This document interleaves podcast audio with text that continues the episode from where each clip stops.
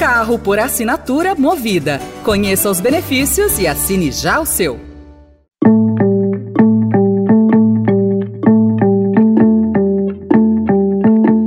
Olá! Começa agora mais uma edição do Notícia no seu Tempo, um podcast do Estadão para você ouvir as principais informações do jornal e esses são os destaques do dia. Após crítica de Tarcísio a câmeras na PM, governo Lula fala em reativar plano.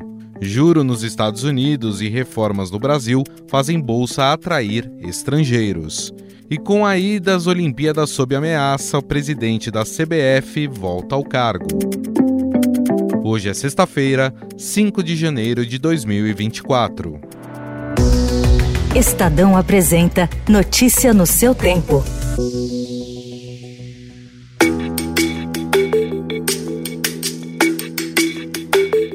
O ministro da Justiça Flávio Dino iniciou sua gestão da pasta com a promessa de aumentar repasses do Fundo Nacional de Segurança Pública para estados que implantassem o uso de câmeras nos uniformes de policiais militares.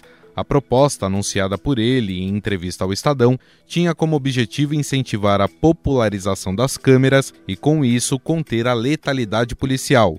Mais de um ano depois, a ideia permaneceu no papel. O debate sobre a adoção das câmeras ganhou um novo capítulo nesta semana, depois do governador de São Paulo, Tarcísio de Freitas, criticar o uso dos equipamentos e de o secretário executivo do Ministério, Ricardo Capelli, reagir marcando uma posição política contra o aliado do ex-presidente Jair Bolsonaro.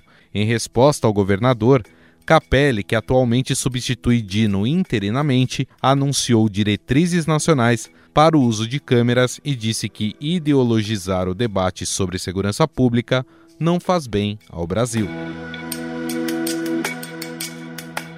Por falar em Tarcísio de Freitas, as eleições deste ano levarão o governador a promover a reformulação mais ampla em seu secretariado desde que assumiu o governo de São Paulo. Ao menos três secretários deixarão os cargos para disputar cargos no executivo ou nos legislativos municipais.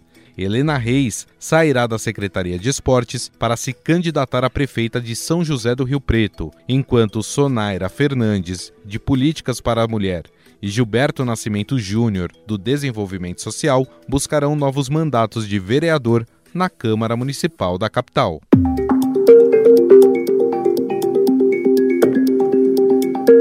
A entrada de capital externo na Bolsa de Valores do Brasil deve continuar neste ano, refletindo as perspectivas do início da redução dos juros nos Estados Unidos e a continuidade do avanço da pauta econômica do governo. A percepção de que nesse ambiente as empresas podem reportar balanços melhores, com margens menos comprimidas, contribui para o movimento. Além disso, há expectativa de novos IPOs, que são as ofertas iniciais de ações, na B3, o que deve atrair novos investidores.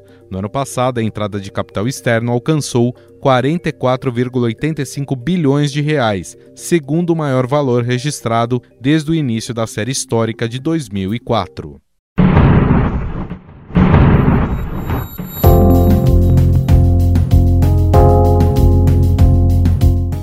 Grupo terrorista Estado Islâmico reivindicou ontem a autoria do atentado que matou 84 pessoas na cidade de Kerman, no Irã, na quarta-feira, durante uma procissão em homenagem ao general Qassim Soleimani, assassinado por um drone americano em 2020. Na quarta-feira, autoridades iranianas haviam calculado o número de mortos em 103, mas o ministro do Interior, Ahmad Vahid, disse que 84 pessoas haviam morrido e 284 ficaram feridas. Ele disse que muitos corpos foram desmembrados em razão de duas fortes explosões, o que levou a uma imprecisão na contagem inicial, que foi revisada por especialistas forenses.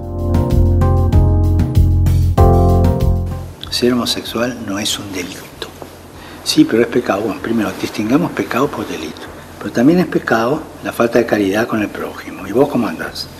Após uma série de críticas de setores mais conservadores, o Vaticano saiu em defesa ontem da bênção a casais homossexuais ou em situação irregular. O prefeito da Congregação para a Doutrina da Fé, o cardeal argentino Victor Manuel Fernandes emitiu um comunicado para esclarecer alguns pontos da declaração, destacando a diferença entre bênçãos litúrgicas e bênçãos pastorais, como é o caso.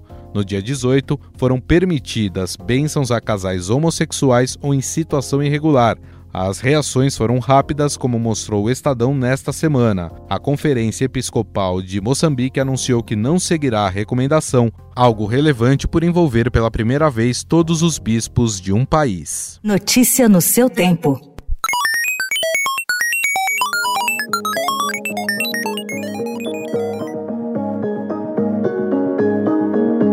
Um supercomputador capaz de realizar análises com extrema rapidez e trabalhar com inteligência artificial entrou em operação em dezembro no Centro para Computação em Engenharia e Ciências, na Universidade Estadual de Campinas, a Unicamp. Instalado pela Fundação de Amparo à Pesquisa do Estado de São Paulo, a um custo de 12 milhões de reais, é um equipamento multiusuário, ou seja, pode ser utilizado por outras universidades, instituições públicas e privadas, além de atender a demanda de empresas. O cluster Coaraci nome da máquina tem mais de 13 mil núcleos de CPU e 42 GPUs, além de grande capacidade de armazenamento de dados e memória.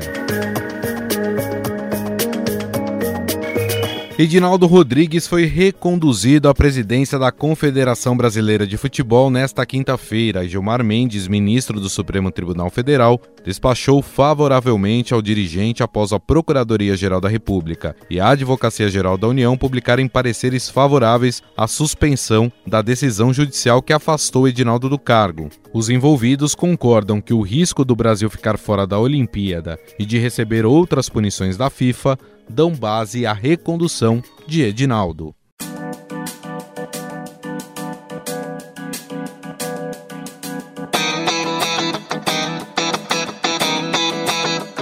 Essa foi mais uma edição do Notícia no seu tempo, com a apresentação e roteiro de Gustavo Lopes, a produção e finalização é de Mônica Herculano, o editor do núcleo de áudio do Estadão é Emanuel Bonfim.